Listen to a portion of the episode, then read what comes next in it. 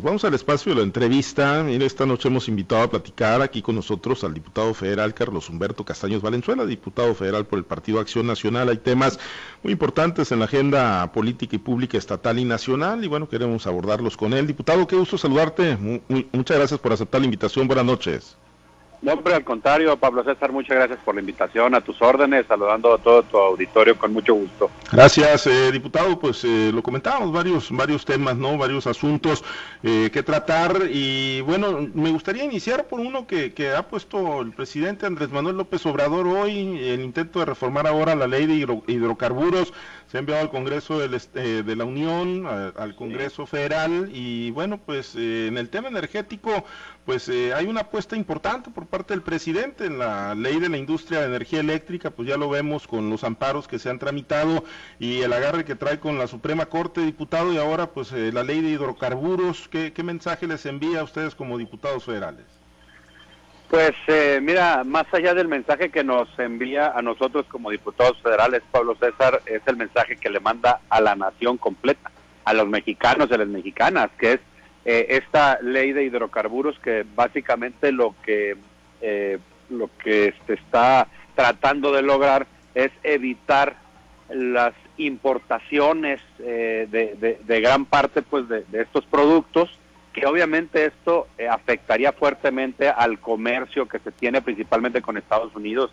Ahora el tema de la ley eléctrica por ejemplo que también mencionabas que lo que pretende es monopolizar la generación de la energía eléctrica para que solo sea la CFE o primordialmente la CFE la que pueda suministrar eh, la energía eléctrica, cuando ya porque eh, diversa normatividad mexicana y los tratados internacionales impulsan la posibilidad de generar energía eléctrica por empresas privadas que además generan energía más limpia y más barata. Entonces, ¿qué mensaje nos manda este tipo de actitudes del presidente?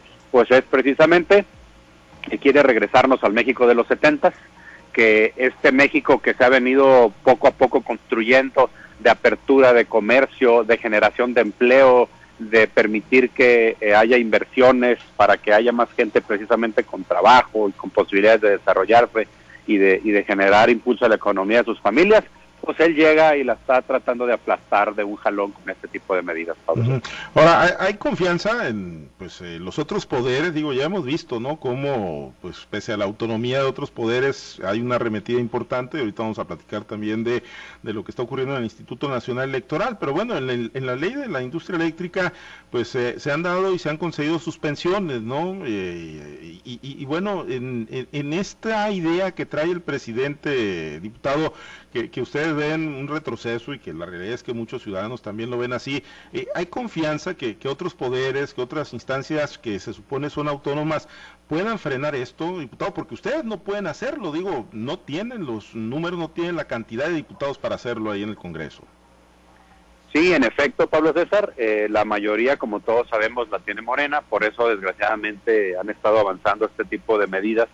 Eh, y fíjense cuando el Poder Judicial que es el contrapeso precisamente al poder ejecutivo y al legislativo en un país democrático como podemos decir que es México, eh, cuando el poder judicial se pronuncia en contra de cierta medida, como por ejemplo de la ley eléctrica, eh, pues el presidente trata de utilizar todo su, eh, su intencionalidad autoritaria para decir, bueno, si no procede la ley que yo promoví, pues entonces cambio la constitución, cambio la ley de amparo para generar condiciones para que entonces el Poder Judicial, que tendría que ser autónomo, eh, pues no tenga esas facultades, ¿no? De echar abajo este tipo de medidas. Eh, él, yo recuerdo muy claramente, Pablo César, antes de que él incluso tomara protesta, eh, se reunió con el Poder Judicial y les prometió que no se iba a intrometer en este tipo de decisiones, porque es el Poder Judicial es autónomo y tiene eh, precisamente autonomía de decisión. Y ahora el presidente dice, ah, si no resuelven a como a mí me conviene o lo que yo creo que está bien, entonces cambio la ley para que no pueda el Poder Judicial emitir este tipo de resoluciones. De verdad que sí estamos eh, muy preocupados porque todo indica que estamos yendo a un esquema de país de autoritarismo donde una sola persona decida todo Y no es lo que los mexicanos y las mexicanas queremos. Queremos la división de poderes, queremos que eh, haya ese respeto a los otros poderes. Y Andrés Manuel, pues todo indica que quiere lo contrario, concentrar el poder. Y eso se llama aquí en China autoritarismo. E, ¿Es eso? ¿Es eso, diputado? Digo, porque cuando a él se le cuestiona y se les cuestiona pues, a los integrantes de, su movimiento y a los promotores de todo esto, dice, no, no es autoritarismo, es romper y acabar con privilegios que se construyeron a raíz de estas eh, reformas que se gestaron en el periodo neoliberal, que se gestaron a base de, dádivas, de recursos que pues metieron las grandes empresas eh, que pues hoy son eh, las dueñas y señoras del sector energético eh, ¿Es eso o sí es un tema de autoritarismo, diputado? Pues mira, a mi juicio y al de muchos mexicanos, sí es. Y te lo digo por qué, porque finalmente eh, en un país, por más errores que haya habido en el pasado, tienes que ver hacia adelante y tienes que construir con las instituciones que ahorita están fincadas en este país. Empezando por los tres poderes. Y debe haber un respeto entre los poderes. Y cuando el presidente que no es omnipotente, es un presidente en un país donde tenemos, insisto, tres poderes que deben ser independientes. Cuando el presidente no respeta lo que otro poder determina, entonces sí estamos encaminándolos al autoritarismo. y, te paso que pueda criticar a empresarios eh, y, a, otro tipo de, de, este, pues de ciudadanos, pero ya ir en contra de las determinaciones de un poder en México se llama autoritarismo. Ahora, pero eh, intentar modificar la constitución, eh, diputado, eh, digo, aunque pues haya servilismos, y si queremos llamarle de esa manera, ¿no? De los diputados federales afines a su proyecto, al proyecto del presidente López Obrador, pero intentar modificar la constitución con la mayoría que le concedieron los mexicanos a través de las urnas en el 2018, ¿es autoritarismo también?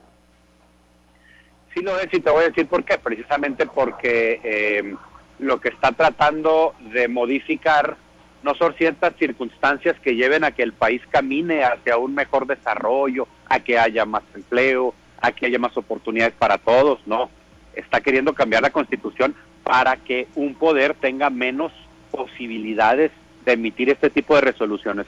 Por eso yo insisto, es, eh, son medidas que él está promoviendo que nos están llevando al autoritarismo. Así lo veo yo de claro. Y no nomás es el presidente Pablo César, son medidas que están tomando los gobernadores de Morena, como por ejemplo en Baja California, en Veracruz, que intentan cambiar. Recordemos específicamente hablando de Baja California, el propio gobernador intentó cambiar la constitución y, e intentó cambiar diversas normas para que su periodo no durara dos años, sino cinco años.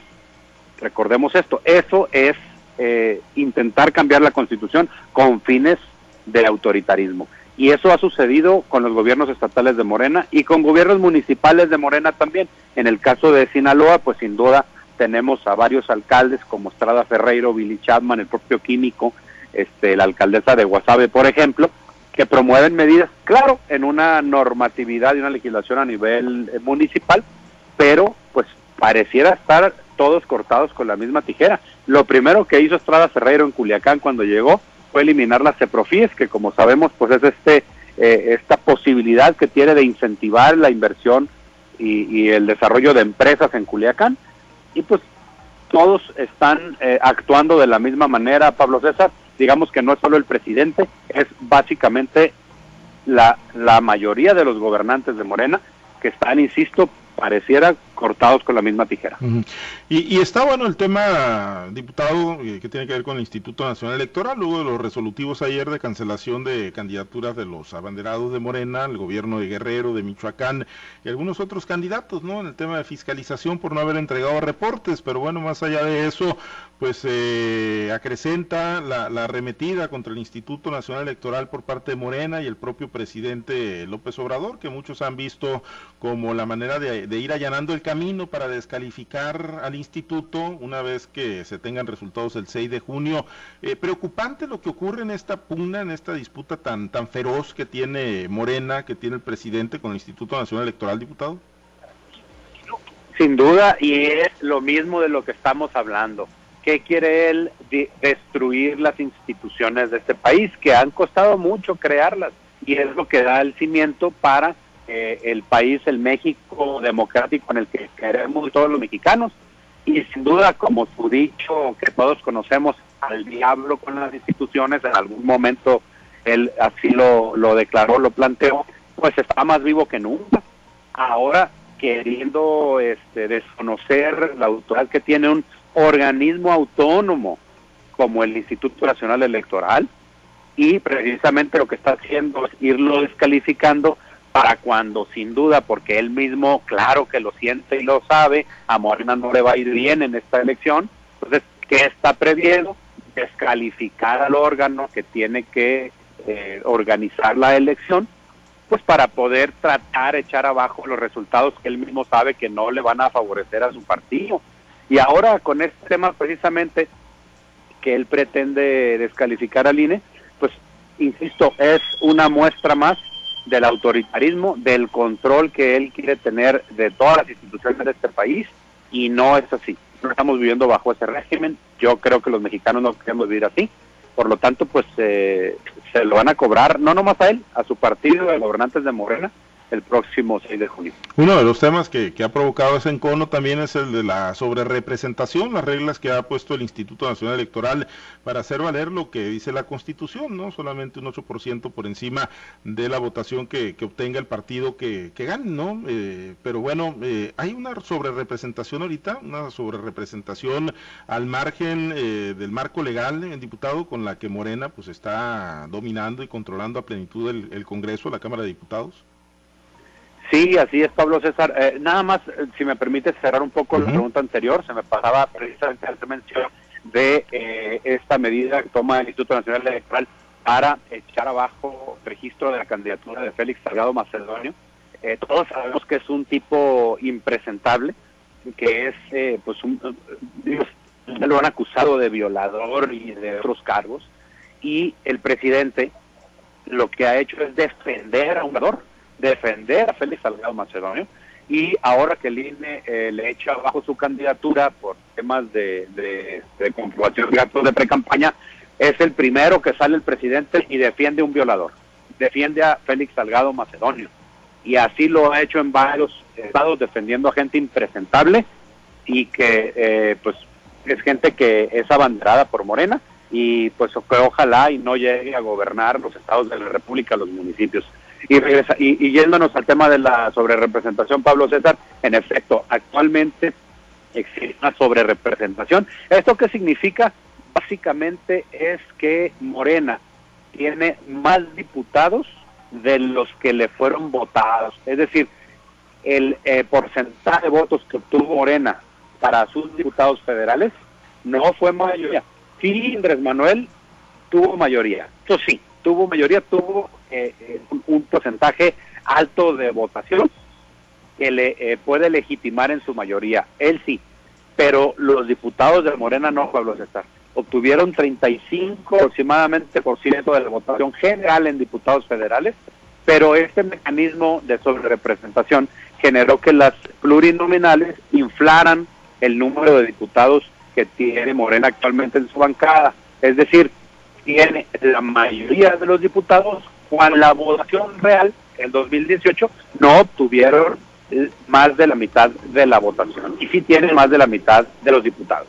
Por lo tanto, esta medida que está promoviendo el INE ahora es precisamente para evitar que los partidos eh, que logren determinado número de votos verdaderamente eh, obtengan el número de diputados que corresponden a ese porcentaje, porcentaje de votos que obtuvieron y no haya mayorías artificiales o infladas como sucede actualmente en el Congreso con Morena.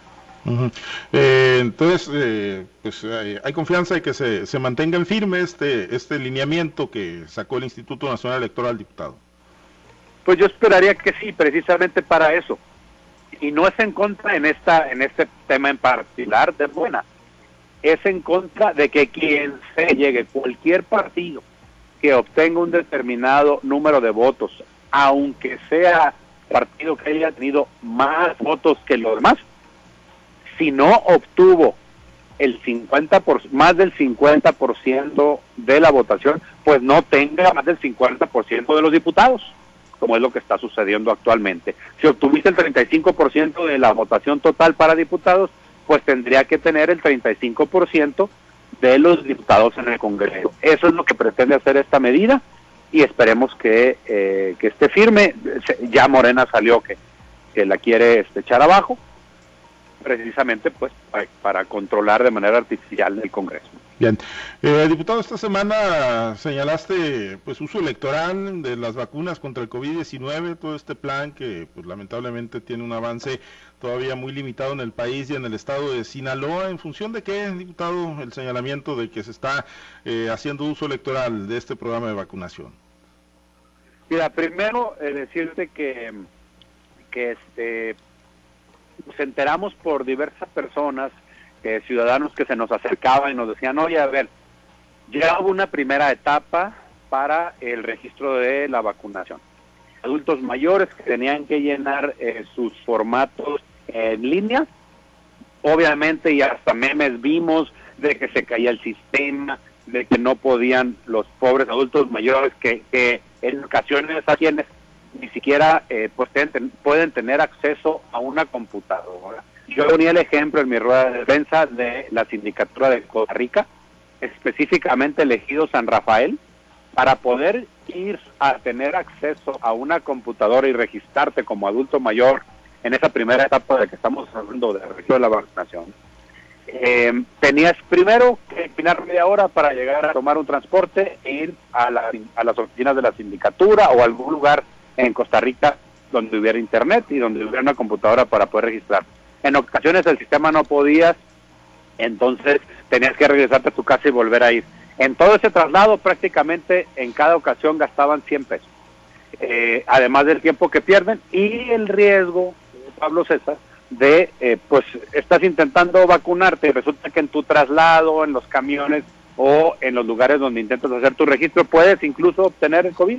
Entonces, este, pues es así como contra, este, contraproducente. Pero bueno, esa primera etapa, Pablo César, de la que hablo, fue este, muy tediosa y todo lo que tú quieras, pero al final se logró, hubo mucha gente que se registró y.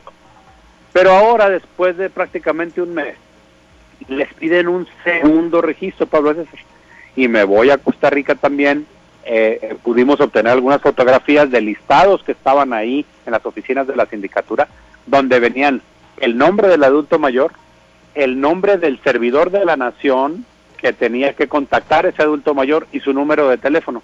Pues resulta que en algunos casos que me estuvieron compartiendo, cuando hacían contacto con este servidor de la nación, él lo que les pedía es, son cuatro eh, documentos. la credencial del lector, el INE, el comprobante de domicilio, la CURP y el comprobante de registro en línea. Estos documentos, Pablo César, no tienen por qué ser solicitados por los servidores de la nación. Es incluso un delito electoral.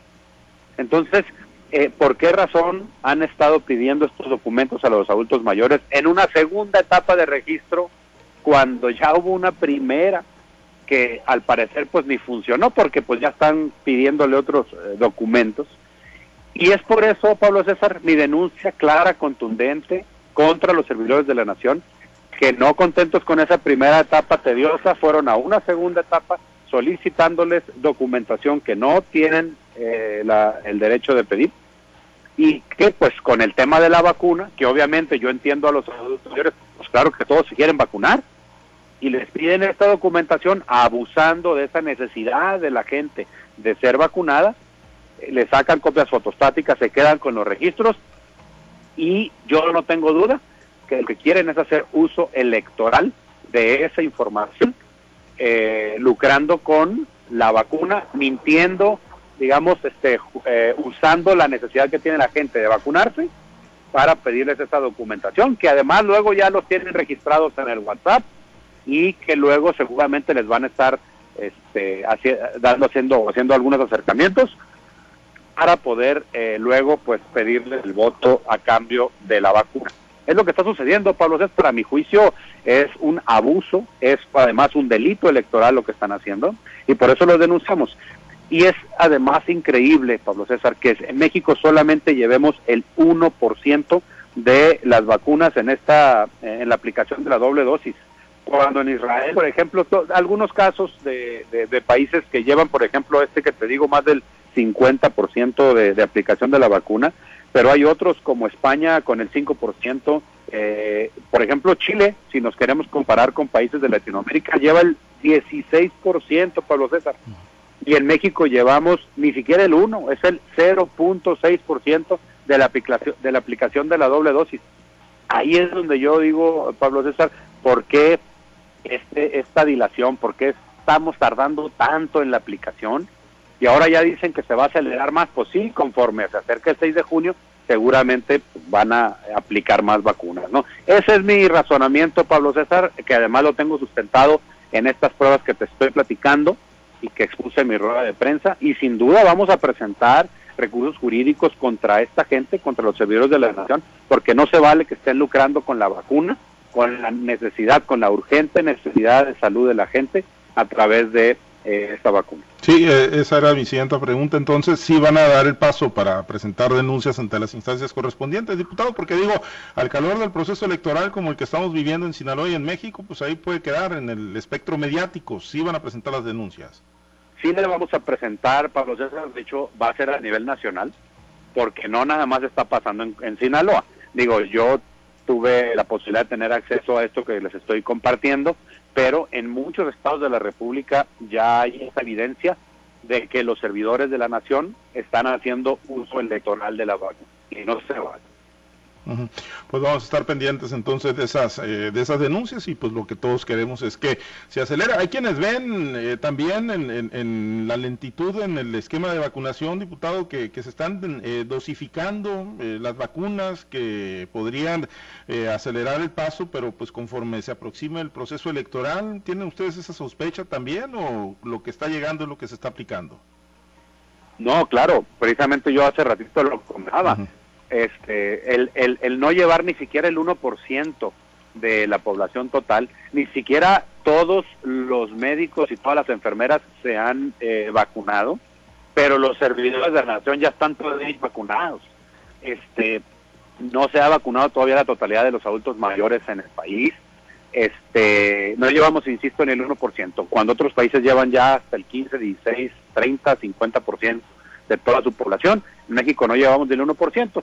Y esto es precisamente, eh, atendiendo tu comentario, una, eh, un criterio electoral, eh, creo yo, el que, el que están siguiendo, porque, pues, insisto, ahora ya anuncian que van a acelerar la aplicación conforme se acerca el 6 de junio, lo vamos a ver, este, pues ellos lo que van a hacer es lucrar electoralmente con la vacuna, porque van a condicionar de alguna manera la aplicación de la vacuna con el voto a Morena. Y hemos visto muchos videos ya en las redes donde gente de Morena con chalecos que dicen Morena están llegando a las casas, están eh, haciendo un registro del tema de la vacuna y de algunos otros programas sociales también, pero además aprovechan su visita para decir que son de Morena y que la vacuna la está proporcionando Morena y que pues voten por Morena pero no, la vacuna es un derecho que tenemos todas y todos y que además el gobierno tiene la obligación de acelerar su aplicación cuanto antes. Muy bien, pues pendientes, eh, diputado, de todos estos temas y obviamente de las denuncias que en su momento se presenten en el tema específico de la vacunación. Te agradezco mucho, diputado, que hayas aceptado la invitación para platicar con nosotros. Gracias. No, hombre, al contrario, Pablo César, a tus órdenes. Saludo a todo tu auditorio con mucho gusto.